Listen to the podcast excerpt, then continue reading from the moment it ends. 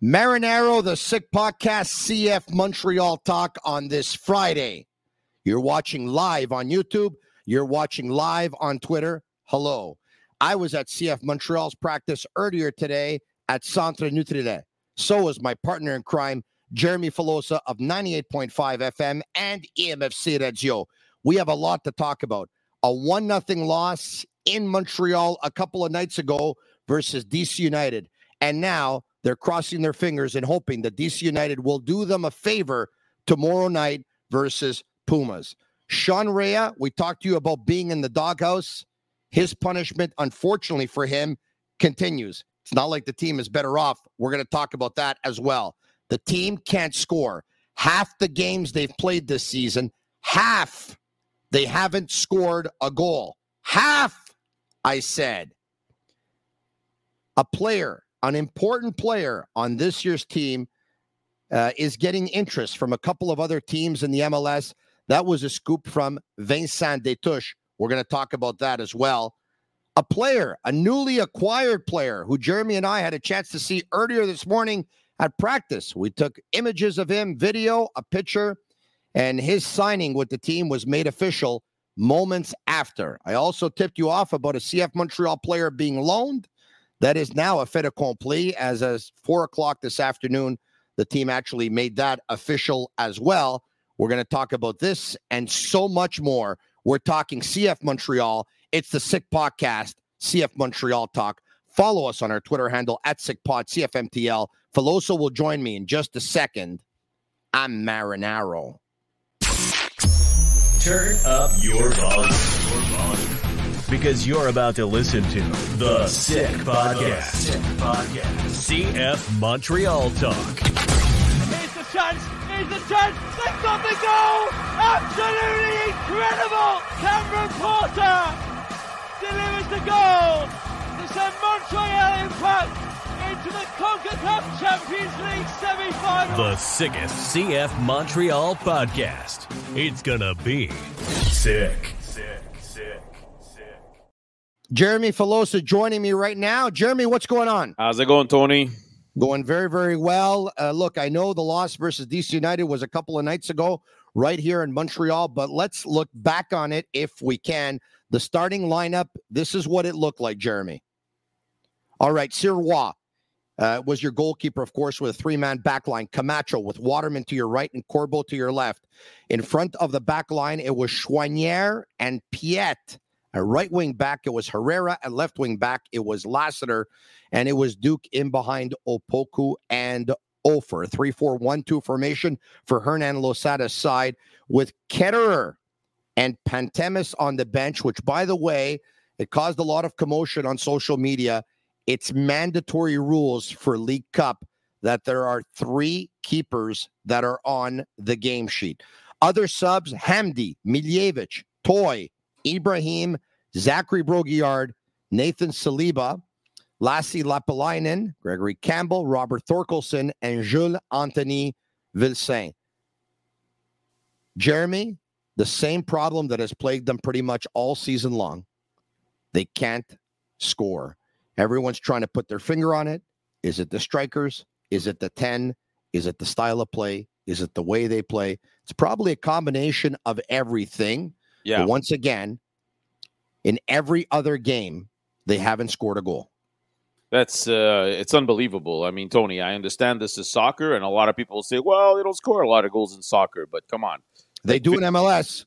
They do in MLS. Yeah, fifty percent of the games you don't score goals, and you know, as you mentioned, it's a recurring problem because a lot of times when you look at the situation in Montreal, is that if they don't score the first goal, that's when they're unable to come back. Other teams have, you know, they they have the the blueprint on Montreal. They know that if they play to score early or they, they score the first goal and they close it up, Montreal simply does not have the skill set to be able to break down a low block, and that's when they get themselves in trouble.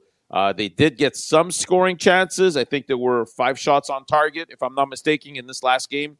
But again, it's you know it's not sufficient, and it's a problem. It's a problem. It's they're not able to find the back of the net. Uh, there were some opportunities here and there, But, you know, in many of the games that they played in Montreal, Tony, they were very opportunistic.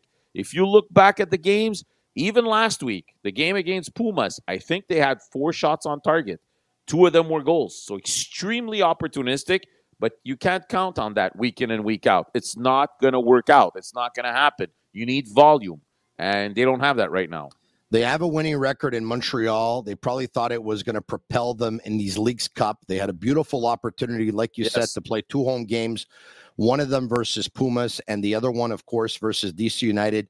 You win those games, you can continue to play, you can continue to play at home, you can continue to advance. And I know a lot of CF Montreal fans were crossing their fingers and hoping that there probably was going to be an appointment in Leagues Cup action versus Lionel Messi and Inter yeah. Miami which probably would have taken place somewhere in about like the 15th of August or so. Look, they're going to need uh, they're going to need some help now to advance because DC United will play Pumas at home tomorrow night and they're going to need a DC United win, which is probable, Jeremy, it's probable, but at the same time DC United has already advanced. They don't have to put their pedal on the metal if they don't want to. No, no, exactly. If they pick up a point, uh, losing a shootout, for example, they still win the group. DC is going to want to avoid Philadelphia in the next round. That's for sure. Montreal's only opportunity to advance would be as a second place if Pumas loses. Could be in regulation, could be in a shootout, whatever. Montreal would be second and would be then forced to travel to Philadelphia if they were to get there. Honestly, Tony, I don't think it's going to happen. Like, I mean, I saw the game against Pumas, I saw the game against DC. Even though the game is in Washington, I favor uh, Pumas in this game. I think they will come through. They'll find a way to win this game. And unfortunately, I think it'll be over for CF Montreal. And if it is, it'd be a huge disappointment, Tony, because as you just mentioned, what an opportunity squandered. I mean, you have this chance to be playing at home for so many straight elimination games, get a city excited about something, generate more money for the owner, generate excitement for the players, for the fans.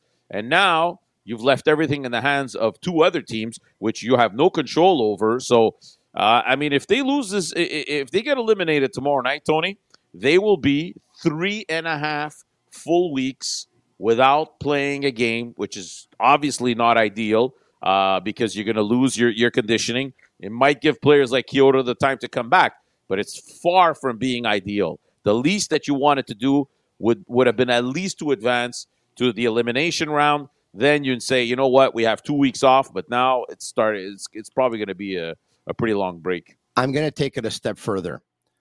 If they get eliminated tomorrow night with a win by DC United, the other area in which it hurts is that this team was starting to gain some momentum at the box office with ticket sales, with people showing up to the stadium.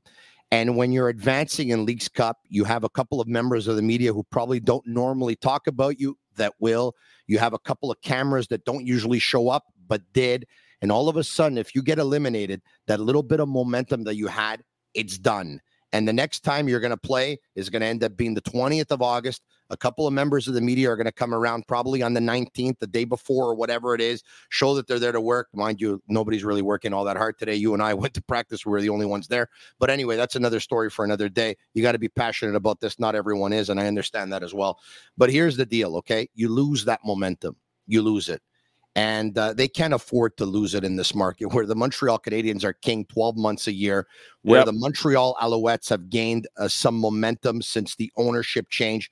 Things are really starting to look up for them. That's a, a that's a, a, missed opportunity as well. I want to talk to you about the offense. Everyone's wondering, ah, you know what? Maybe this guy's not good enough. Maybe that guy's not good enough. Jeremy, I don't like the way they play. I've told you this since the beginning of the season. Well, and they have they they'll probably have three and a half weeks now if they do want to change something up. I I don't like the way they play. They're predictable, you know, and they've won their games and they have a winning record at home. And yeah, they find you know uh, the, there's a goal that comes here and there and all that stuff, but the build up, I find there's no build up in scoring goals for the most part. I find that they launch the ball up a lot. I find it's not always launched with a purpose. I find sometimes they're just trying to put balls in the air one, two, four, six, eight, and hope that something sticks. I find that some of the strikers are static and they're standing there, and I don't know if they're asked to or not. I find there's not a lot of crisscrosses. I find there's not a lot of movement. I find there's not a lot of link up play. I find that not there's no not one player who's really established himself as an everyday 10. Duke has shown some flashes. Unfortunately for him, he's one in three. I, I mean, I, and I'm being I think I think I'm being fair here that I think we see something from him one in every three games. Mm-hmm. There's just there's there's not a lot of substance, Jeremy. No. Oh, obviously not. I mean, I've said it many times this year. Unfortunately, a lot of the games were, uh, you know, there wasn't much happening. You know, they, they, were very, very tough to watch. Again, I think uh, on Wednesday night it was more frustration than anything else. But I, I think it comes down to skill set, uh, Tony. You know, Losada said it after the game. Uh, we were able to compete in every other aspect of the game, but we're not able to score goals. He said it himself. Scoring goals in this, I've said it a million times, Tony. This is the toughest thing to do on a soccer field. And that's the reason why we pay these guys the big bucks yeah. is to put the ball at the back of the net. And Losada said something that's, I mean, brutally honest, but it's, is, is absolutely true. And he said, we have young players that are developing it's going to take time. Unfortunately, it's not going to get any better. It's not going to get any better anytime soon or now from now till the end of the year. But Tony, he's right. Yeah. Hold on a second. Hold right. on a second. Hold right. on. Whoa, whoa, whoa, whoa, whoa, whoa. When they score goals, he doesn't talk about young players developing. They score goals, everything's great. When they don't score goals, and we have yeah. young players, they're not developing this, that, whatever, blah, blah. This is an excuse. Okay. The excuses are for losers. Listen to me carefully. Listen to me carefully. The way they play, the way they play, the strikers rarely get the ball. As much as Offor is not Haaland, as much as Sunusi is not Lewandowski, as much as Toye is not Cristiano Ronaldo. I get all this stuff. I understand what he's trying to say. But it seems like they're rarely in positions to score. It seems like they don't take enough shots. It seems like they're not dangerous enough. Last year, they're a team that had the ball more than the other team almost every game. Mm. They wanted the possession of the ball. They would break down defenses. They would get good scoring chances, and the goals would come. And yes, they had Quioto last year, and this year he's been hurt. I understand that too. This year, I'm going to give you an example. Jules Anthony Vilsaint came into the game last game, what, with about 40 minutes left in the game or whatever it was. Okay. Yep. How many balls did he touch? Maybe one. Like he touched the cup. So no, uh, well, I mean, I'm saying so maybe we gotta get one decent ball where there was something possible. So why are happen. players? Why are players not getting open? Why are players not receiving the ball? Why are the midfielders who have the ball not finding the players in the offensive third? There's look, you and I went to a practice earlier today. Okay, we yeah. went to a practice earlier today one practice is not the end of the world. It's probably part of the whole um, um, schedule in terms of it was more of a recovery practice. It was more of a lighter practice, this, that, or whatever. It seemed like it was a lighter practice compared to most, right? There was rondos and this and that and whatever and all that stuff. At any point, and I, I don't go to all the practices, okay? So I'm going to say right now, I don't go to all the practices. You go to some of them, uh, you go to most of them I don't. So I'd have to ask this question: How many shots do they take at practice? Do they take shots with the keeper? How many shots do they take? Do it, they take it, shots with both feet? Do they yeah. take shots inside the box? Do they take shots outside the box? Uh, do they work transition plays? What do they do exactly? I don't know. Well, but I, I, you know, every time they line up to shoot, it seems like they hit the sky. Yeah, well, l- listen, I'm going to give an example of early in the game. There's a break where Offor gets a ball on the left side of the park, gets to the box. He tries to uh, deke the defender. Uh, unfortunately, his move didn't fool him at all, and then took a shot right on him.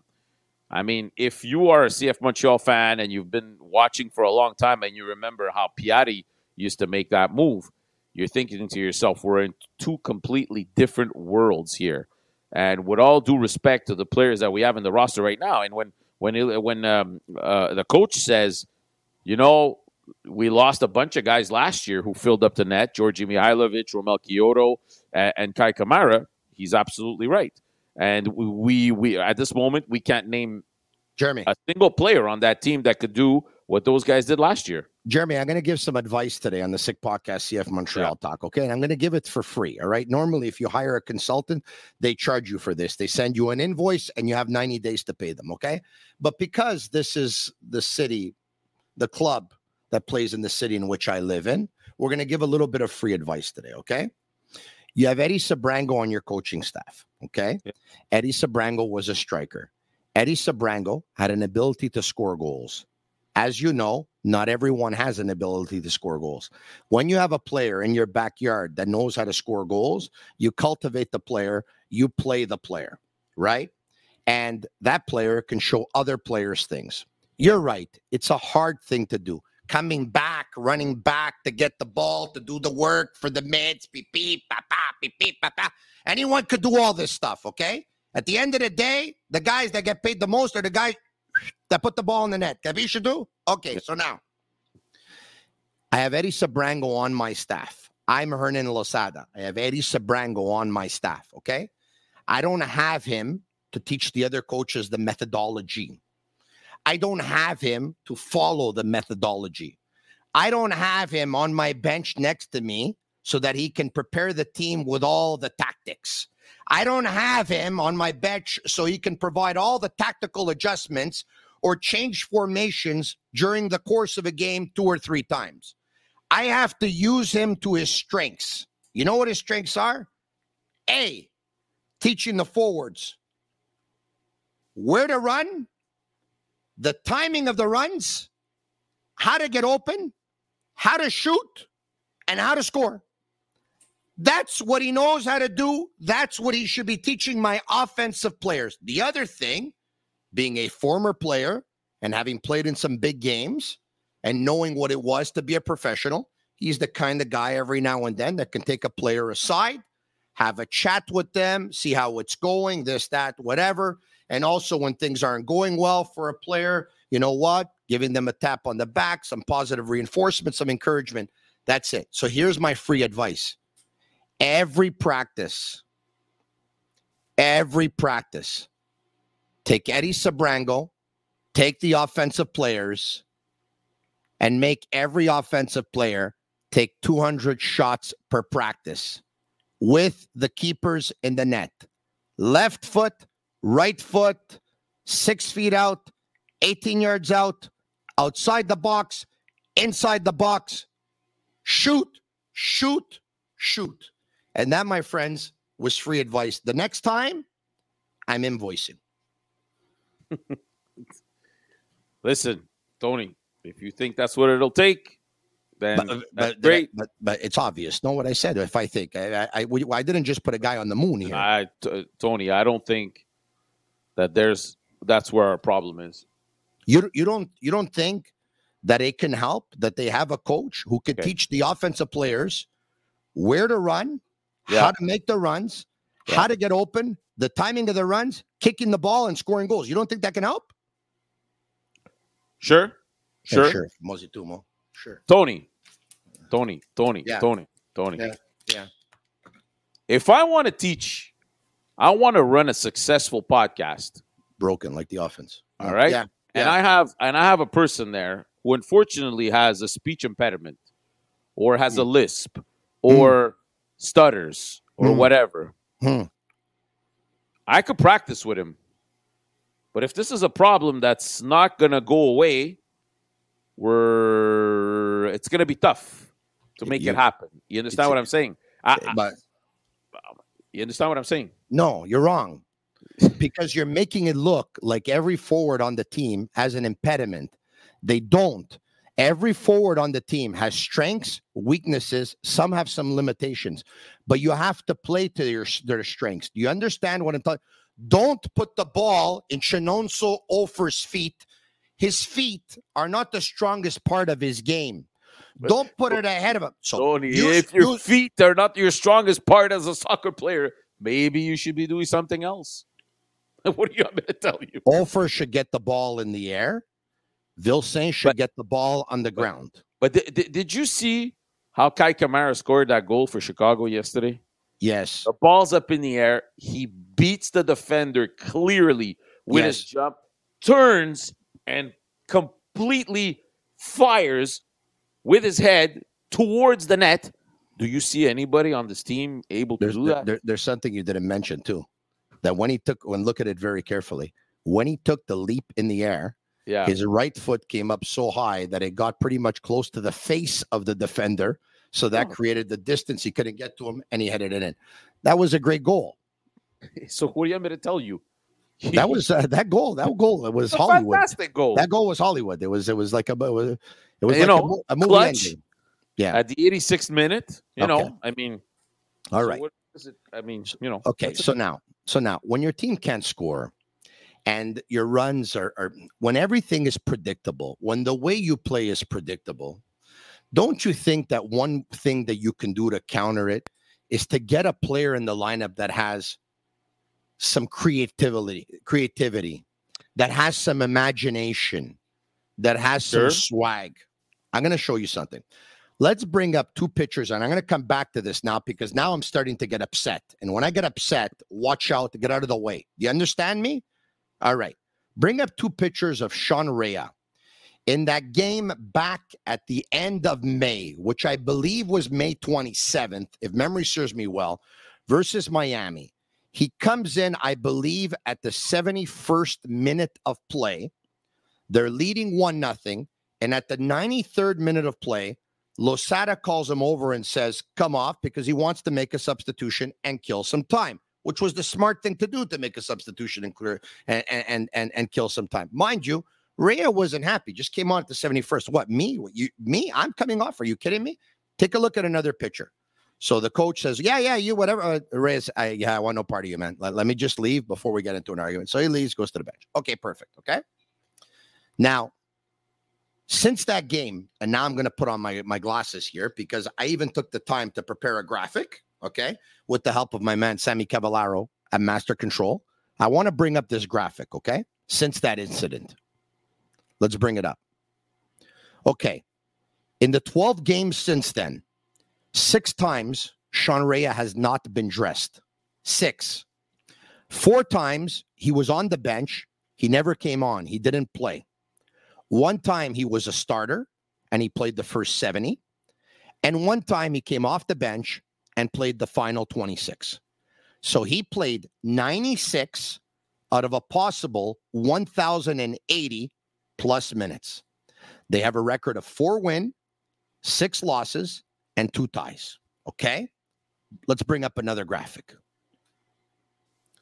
So these are the games that they played at DC on the bench, didn't play 2 2 tie at Philly on the bench, played 30 minutes or 26 minutes. That was 3 0 loss.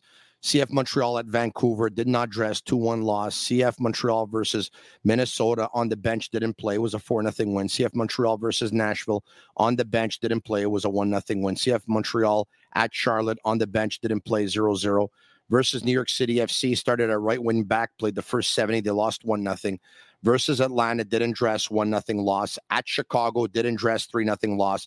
Versus Charlotte didn't dress 2 nothing loss. Versus Puma didn't dress 2 2. They won the game on penalties. Versus DC United didn't dress 1 nothing loss. Okay. So now one, two, three, four. The last five games, you're to understand what I'm getting at now. Okay. The last five games, Sean Rea didn't dress the last five. Mhm. Hamdi dressed the last five. He dressed all of them. Yep. And Miljevic dressed four of the last five. So we can remove the graphic now. Jeremy Filosa, on this Friday, July 28th, I have a question for you. Why Miljevic and Hamdi and not Rea? Can you begin to enlighten me, please? Well, listen, the, the one thing that I'm going to get to your question, but the one thing that I find Mm. always surprising, because as you know, I've covered Major League Baseball, NHL, CFL, I've covered a lot of sports. The one thing Mm. that I realize in soccer, and I can't really understand why, is that when you're in the coach's doghouse, Mm. it can take months until Mhm. you come back out of it. Why? I don't know. Because Was soccer is the most political of all the sports that's out there to the point where sometimes it's just darn right dirty. Yeah. And it yeah. bothers me. Okay. So uh, the, the first thing I would tell you is Sean Rea is a young player making very little money. And I think Losada is trying to pass a men- message that as a young player, Hmm. you play and shut up and do what I tell you. Otherwise, you're not Oh, going to wow. play at all. Okay. That, Well- that's what I, I read from this because as you mentioned, What, hold on, no, no, no, no, no. What, whatever happened to age doesn't matter. If you're good enough, you're old enough. Whatever happened to that?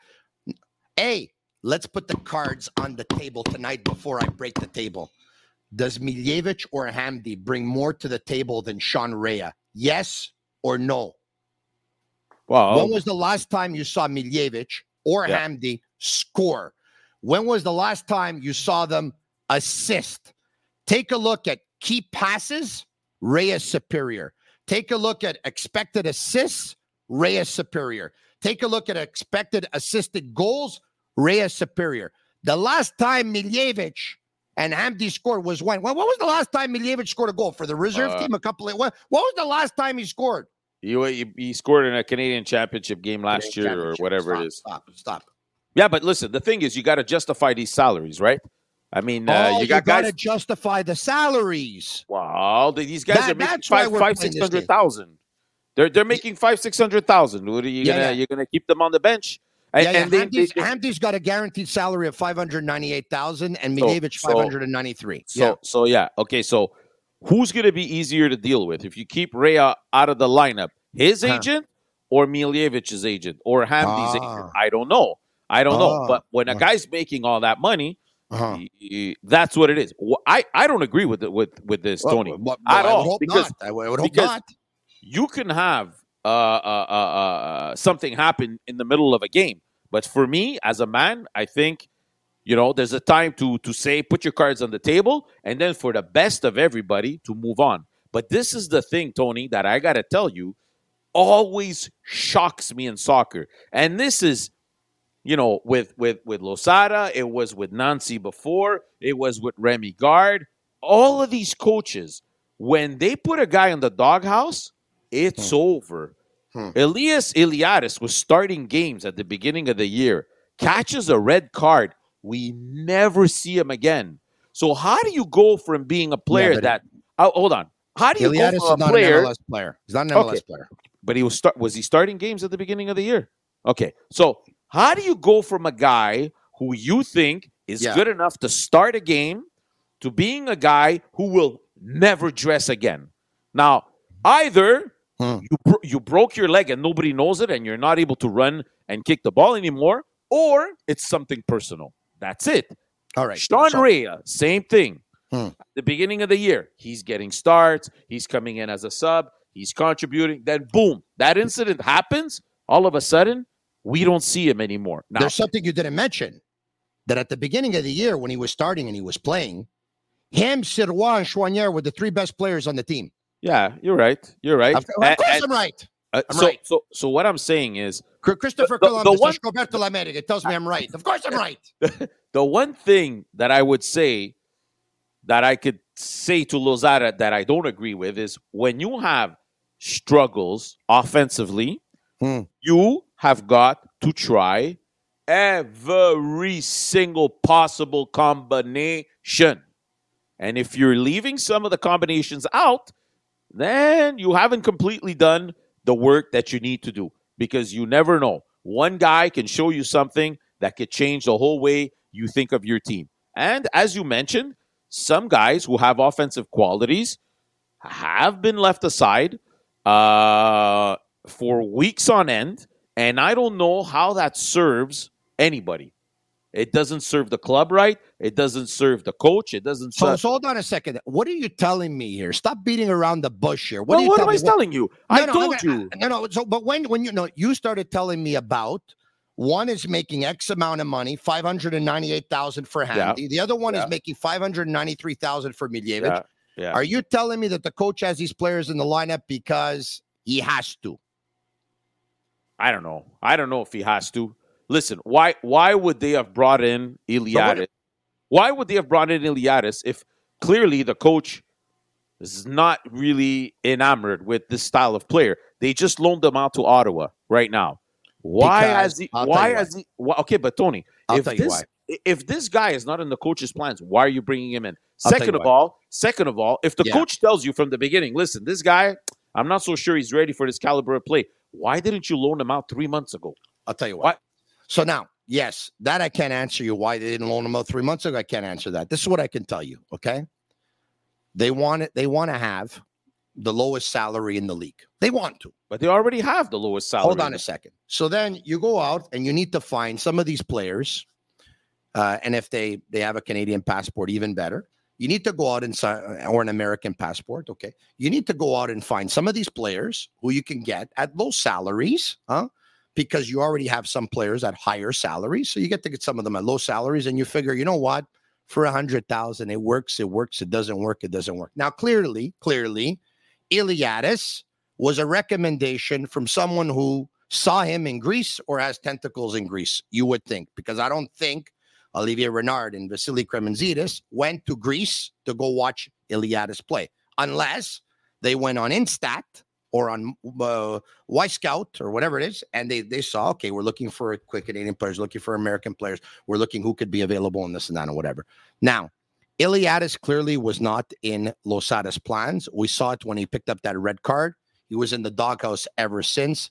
And if we can bring up a couple of tweets of mine over the past couple of days, one yesterday, Losada is not the president of the Iliadis fan club. He doesn't play. So who recommended him to CF Montreal? More Losada plays in League One Quebec without dominating, more his value drops. For the good of his career, he has to leave and fast. I predict a loan to the CPL. Earlier today, I said when I installed myself to start watching training, I didn't see Opoku or Iliadis. Um, I would not be surprised if Iliadis goes out on loan. I'm hearing that Ottawa Atletico is looking for a player of his profile. A couple of hours later, CF Montreal announced Ilias Iliadis is loaned out to Atletico Ottawa. And to Yeah, that but I say, to that I say, lucky guess. Okay, listen, Tony. Hmm. What I'm saying is, I don't have Yeah. a problem with them bringing in a guy that they think is not ready and Mm. loaning him out. What I'm Mm. saying is, why did it take you all this time to figure that out? I don't know. I have no idea. I I, have know. no idea. And and personally, I gotta say, I don't appreciate when a coach takes a player, puts them aside. Hmm. I, I have no problem with putting a guy aside for one game. Okay, Mm-hmm. teach him a lesson, whatever. That's fine. But when it's been three months, what are we doing here? Like, how is this productive to the team? The only way to get players to improve, because that's what we're supposed to be doing, Mhm. right? We're supposed to be developing players. These guys that are not playing, what's the point of this? I like make them skip a game, but after that, slowly but surely, you got to bring them back, or else you're burning them. You're burning them. But this thing So- of developing players and the players in the academy, right? Every single interview you do, you start talking about we're developing players. We have homegrowns on a des Québécois, l'Académie des Québécois, l'Académie des Québécois, l'Académie, pipi papa, pipi papa. Okay. And it's fine. When they play, you can say it. Now you have Sean Rea, who entered this academy if he wasn't 12, he was 13. He played his youth soccer in St. Leonard. He's been there for I don't know how long. In the last couple of years, he wanted his opportunity when some others have played on this team at 16, 17, 18. He wanted his opportunities. No, no, no. You have to leave. We're going to loan you out to the CPL. So they loaned him out the first year. He bit his lip. He did what he had to do. Came back. No, no, no. You have to go again. But this time, you got to take it to another level. You got to score more goals. You got to pick up more assists. So he goes there. He scores, I don't know, like four or five goals. He picks up nine assists. I think it was a CPL record for assists. He wins the uh, under 21 Canadian Player of the Year in the CPL, the Young Player of the Year award, all that stuff, right? Comes back. He starts the season. He's one of the best three players on the team. One of the best three players on the team. Scores a very nice goal versus Vaughn where he basically bailed you out because he, if that team had any finishing, you would have you would have lost to them. Okay, picked up I think the man of the match. He for me, Rea has delivered one of the best assists of the season, but it was a secondary assist. I forget who they were playing, but he delivered. He got a ball in transition on a counter. He got a ball on the left side with his left foot, and he's a natural righty. He delivered a beautiful long ball of about 40 yards that went in between two players and fell right in front of Quioto. It's the nicest ball I've seen any player deliver this year. Sean Rea delivered it. Okay. Quioto, then there was a scramble in the box, and ultimately, I think it was Zachary Brault-Guillard scores a goal. Okay. So now that incident happens with Losada, which, by the way, is not the end of the world. It's a young player who's upset because he's taken off after 22 minutes that he was on the pitch playing in front of family and friends. For me, it's not the end of the world. I'm actually happy that he was upset about coming out. I would have been disappointed if he wouldn't have been upset. Since then, now he hasn't dressed in the last five games.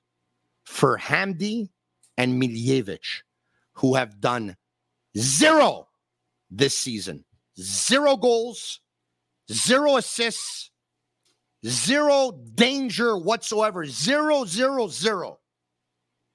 For what? but Tony, this this is when this is when and the sporting and director from here, and he's in. from here, and he's from here. yeah, yeah. Well, And he went when to the stadium when he was a kid to watch his team play, and it's his dream to play in front of family and Yeah. friends. But yet he's being preferred to to the guy who played for El Gouna and the other guy who played for Argentinos Juniors, and they're giving both of them six hundred thousand each. And Rea's got to get the ninety two because Rea's from here. So hey, don't demand money. You're from here. You be in our academy. We might bring you up. We might not. If we do, we might play you. We might not. You might. You might play or you might not dress for five games in a row. We'll give you 92,000 because at the end of the day, you did your formation over here. We'll give you 90. You're a young player, right? To bide your time, bide your time, bide your time, bide your time. But the guy that we, we did, uh, we're going to go to Egypt and we're going to go, we'll give him 600,000. He'll deliver squat. He'll be in the lineup for the last five games. You, you sit on the bench because you got upset when you're Jeremy. Come on. But, but yeah, I understand. Okay, but this is this is the time for the sporting director to step in. First of all, these players that are making five, six hundred thousand that are not producing, get rid of them. Get rid of them. I don't know how, but find a way, get rid of them. And you got to sit down with the coach and say, these are the projects that we have. This guy here, we want him to play. I understand there was this little issue, whatever, but we want to develop him. So he's got to play. Like at the end of the day, eh, the sporting director, I, I'm not saying he has to decide on who plays every single minute, but these conversations are happening all the time between the sporting, and he's got to put his foot down. Well, I would hope "Listen." so. I would hope so. Hey, 600,000 each. Yeah. Zero goals, zero assists. Sign Jeremy Filosa. Sign Tony Marinaro. We'll sit on the bench with pleasure. You give us $300,000 each. You save 600,000, give it to the foundation. give it to the foundation. And we still get zero, zero goals, zero assists. Zero goals, zero assists. Not going to make a difference. Yeah. They're No. not going to score. We're not going to score. They're not going to assist. We're not going to assist. No difference. Yeah. Well, listen, like I said, I mean, I don't think that, again, we're talking about Sean Rea. Would I like to see him on the field more often? Yes, absolutely. But again, I, I think, you know, the major problem is these guys that you're in, that you have in your lineup making five, 600,000. Hmm. If these guys were to, were difference makers, we wouldn't be having this conversation, but they're not. Okay. So that's the situation. Vincent Destouches of TVA Sport a couple of days ago said that he has Yeah. it on good information that Toronto FC and the Columbus Crew are both very interested in Rudy Camacho, whose contract is up at the end of the season with CF Montreal, a center back, Yeah. a veteran, a guy who enjoys playing here. Who Jeremy had a shaky first season with CF Montreal, but got much better last year and this year has been one of the bright spots on the team, one of the best players on the team. When Camacho's not in the lineup, they don't do well. When he is in the lineup, they do a lot better. Now, what can you tell us? Well, what I could tell is I can I can confirm some of the information that Vincent Destouches shared, which is that right now there's there are ongoing talks to try and and and and figure out what his immediate future is. Let's go back to two years ago when Camacho was making eight hundred thousand. The team thought that that salary was too high, and so basically they, you know, it was a staring match all the way till the end of the year. And finally, Camacho accepted um, a $300,000 pay cut to stay in Montreal. And a lot of people are saying, well, he accepted that because he got nothing better anywhere else. Listen, um, maybe he didn't get anything else anywhere else, but he, he's happy here. And at 500,000 in the MLS, if you're the best central defender on your team, that's a good deal. That's that's all right. That works for everybody. I know Rudy was very upset after that negotiation because the fact that everything dragged on for so long, he had to send his family back to France because he no longer had working papers here. It was extremely complicated in the middle of the school year and everything. Had to send his wife back, had to send his kids back. Finally signed his contract at the end of January. I know Rudy does not want to go through that again. I know Rudy would have loved to have already an offer on the table to say, listen, Rudy, you're 33 years old, but you're doing great. We're happy with what you've done. You're the longest lasting player that's been on this team, six years now. Our players count on you, young players. You're a good mentor, whatever. I mean, I don't think there's anything bad that we can say about this guy. So, probably Rudy, seeing that there was nothing on the table and not wanting to be in that same situation again, might have asked the team, listen, is there any way that you could move me now to a team that would like to have me long term? Now, two scenarios. He's hmm. trying to become a Canadian citizen. So going to Toronto would be yeah. logical. He wouldn't have to start all over the immigration process. Two, going to Wilfried Nancy, which which whom he had an excellent relationship, and obviously probably Nancy would would love to be able to count on him and to have him in Columbus. They're probably also offering uh, uh, an extension. But the question that you have to ask yourself is why is it that this guy, who's possibly the best player on the team right now, as you mentioned, you know, the, the few times he hasn't started, they've gotten completely obliterated mm-hmm. on the field. Why can't they sit down with this guy, a veteran, again, and say, what, what, what, how can we find a way to make everybody happy? You happy, us happy, and we move on? Because I think it's very possible. And unfortunately, it doesn't seem to be a strength on this team. When you have veterans that want to come back, have an interest in coming back, we could think about Wanyama last year was extremely complicated. Uh, we know what happened with Kei Kamara also. But the one thing that I can think of is that the one thing that they might be upset with is when Kei Kamara was traded, Camacho was very clear, uh, you know, that he was not happy with the way that that was handled. And, you know, he didn't shy away from letting it known. And maybe the, the organization didn't appreciate that and say to themselves, when this guy's contract's up, well, we're going to move on. But can you imagine if Camacho well, leaves now, he's listen. sold, and they start taking beatings again and miss the playoffs? Jeremy, I would hope, I would hope. I'll go back to Rea for a second, you're, you, and you'll understand yeah. why. I, I would hope that Rea, being upset, being subbed off, and his reaction, the coach doesn't have a grudge. And I would hope that Camacho sending out an Instagram post in support of Wanyama, no, that the upper Kamara. management, uh, uh, uh Kamara, that the upper management doesn't hold a grudge. I would hope, okay? I, I really don't know. The coach, in the coach in Rea's case, it, it doesn't look good. It looks like because everybody in the city knows everybody in the province knows, everyone in the country knows, and everyone in the league knows that Sean Rea brings more to the table than Miljevic and Hamdi. So then there's something going on. Okay. In regards to Camacho, I'm going to shock you now. You're going to fall off your chair. Get ready. All right. All maybe right. you want to put on elbow pads. I'm going to shock you. I don't have a problem that they move him. And I'm going to tell you why. Yeah.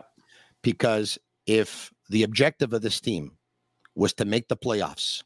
And once they get in, to surprise and try to go for a championship, then he has to stay here because he's the best defender along with Corbo on the team. He's the general, he's the center back, he's the guy. You hear me? Perfect.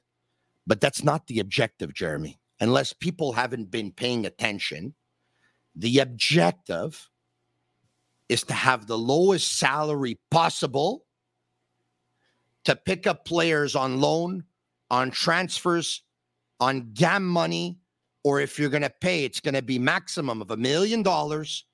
Pick them up young, try to play them, develop them, and sell them to make a buck as soon as possible. That's the objective. So if that's the objective, I have no problem if they trade Rudy Camacho, who's going to be 33, to have Corbo play center back or have Alvarez play center back, or have Corbo play center back and Alvarez at one point play left center back, or have Thorkelsson play left center back, or have Campbell play center back and Alvarez play behind them as a sub. What you understand what I'm trying to tell you?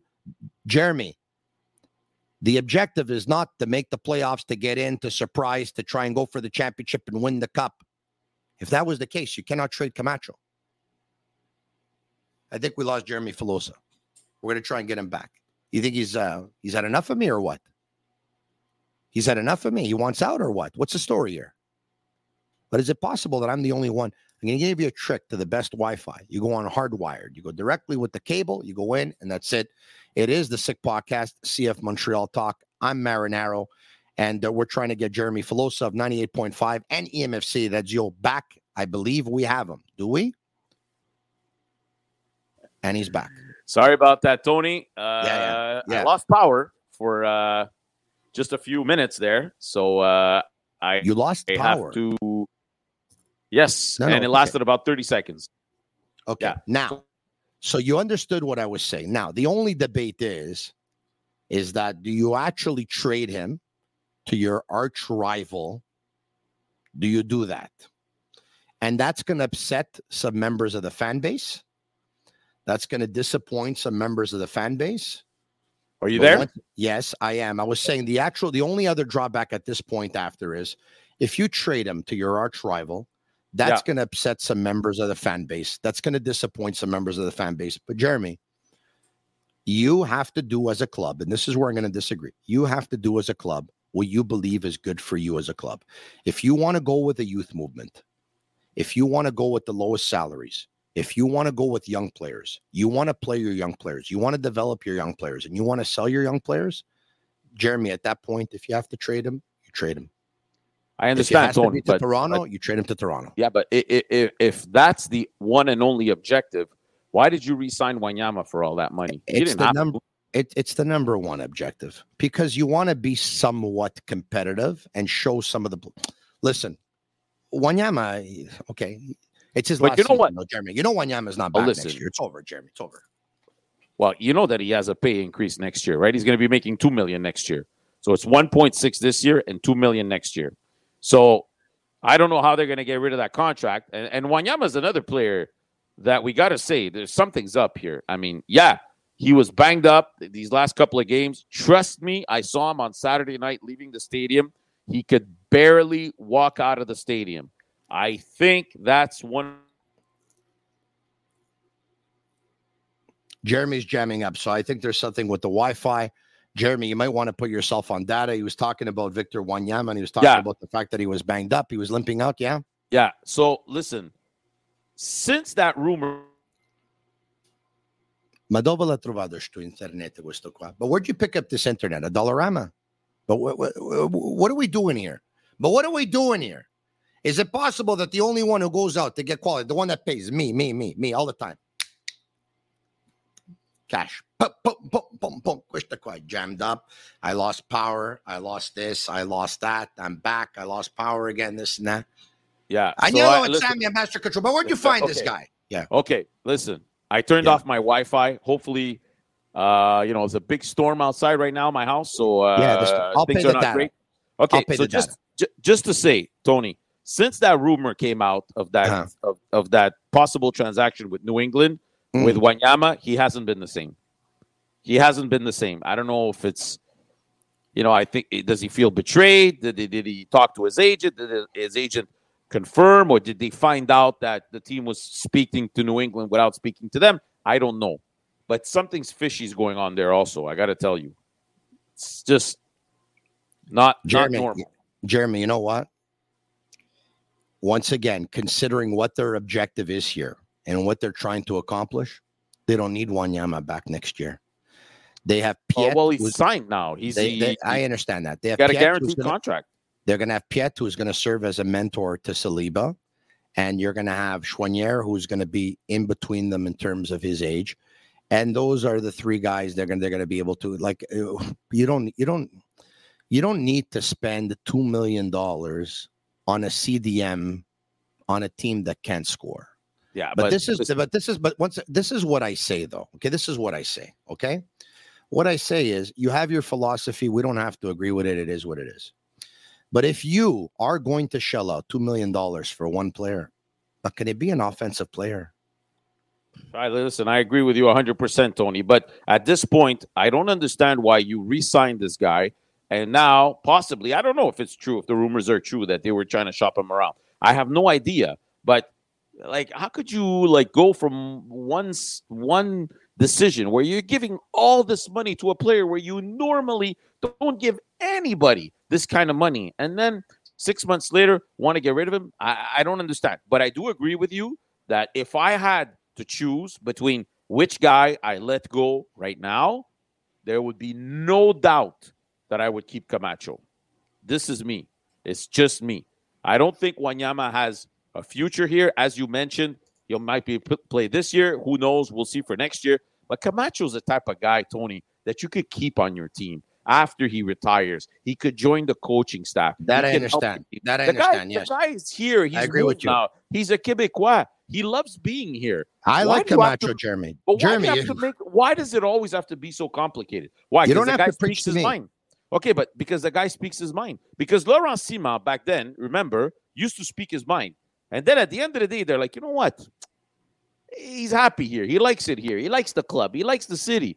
Let's keep him around. And they brought him back. And look now, he's an assistant coach on the team. So I once again, and I say this all the time, I don't understand why things have to always be so complicated, especially with guys that you know are happy here and want to stick around.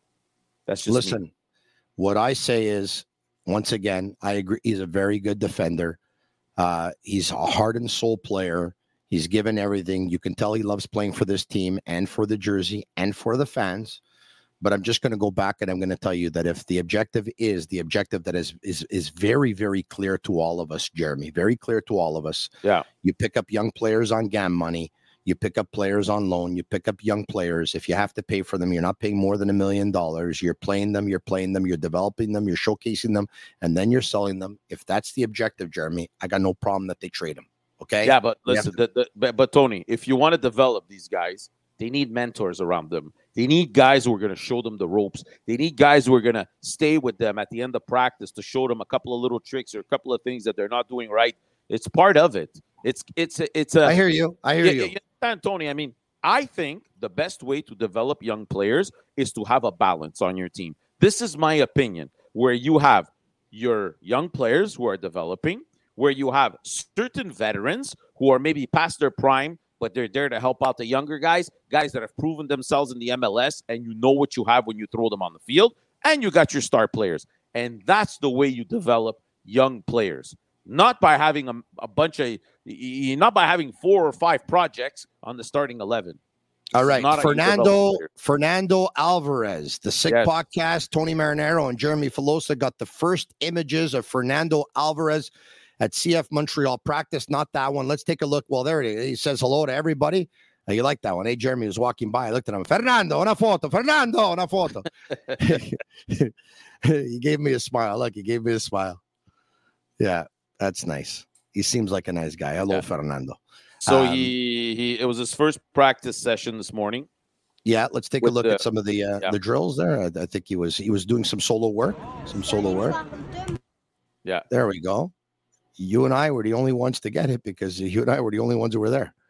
All right. Yep. There we go. And uh, who knows? Maybe in the next uh, upcoming month we'll be able to speak to him. Mozitumo. Ding. Well, Uh, All right. Okay. And uh, so he's doing some solo work. Shortly thereafter, a couple of hours after that, CF Montreal announced his signing. Yes. Uh, all right. So he's got himself a, a three-year deal with CF Montreal plus uh, plus two option years. And Exactly. We got images too of Eddie Sebrango. Uh, at one point, pulled aside Chinonso Offor. And they're working, as you can see here, uh, detaching from the defender, running to the ball, controlling the ball, head up, and uh, eventually uh, kicking in some of those mini nets. Okay, if we can see here, look at that, look at that. Let's go in the mini net. Goal! All right. If the keeper would be in the net, though, he'd probably save it. I would have him. I'd rather have him, him take shots on on a keeper instead of on the mini net. But uh, I'm no coach. Okay, I'm just a podcaster. That's it. That's who we are. Okay, so tomorrow night we'll all be Yep. watching DC United versus Pumas. It's not complicated. If DC United wins, Montreal is through, and it will mean an appointment at Philadelphia versus the Union. Yes, If Pumas wins, Montreal is eliminated. exactly. So Montreal now needs a favor from Hernan Losada's former club, who has not lost the game versus Losada this year and came here and beat Losada twice by a score of one to nothing. So they need a favor. He needs a favor from his former club. Pretty odd that you get shut out, by the way, twice by your former club. Like if there was someone who would know your former club like the back of his hand, you'd think it would be you. If there's someone who And- would and- know how to break them down and score against them. And if you remember well, Taxi Fountas missed Yeah. both of those games. So they lost twice to DC United without their best striker. Yeah. What are you going to do? That's what it is. Yeah. But and you know so what? this weekend, Yeah. if Montreal gets eliminated and Team Canada, women's Team Canada national team gets eliminated, we won't have much to cover for the next two, three weeks. Here's hoping, my friend, for two wins. And let's Yeah. go with that. And we'll talk to you soon Okay. because the city needs it, the province needs it, and the country needs it. We need two wins. Uh, we'll talk to you soon. This was an extended right. version of the Sick Podcast CF Montreal Talk. You can check us out, subscribe on YouTube channel, and uh, follow us on Twitter at SickPod CFMTL. For Jeremy Filosa of 98.5 FM and EMFC Radio, I'm Marinaro. And that's a wrap. Hope you don't miss us too much until next time. Follow the Sick Podcast, CF Montreal Talk on YouTube, Instagram, Facebook, Google Play, and Apple Podcasts.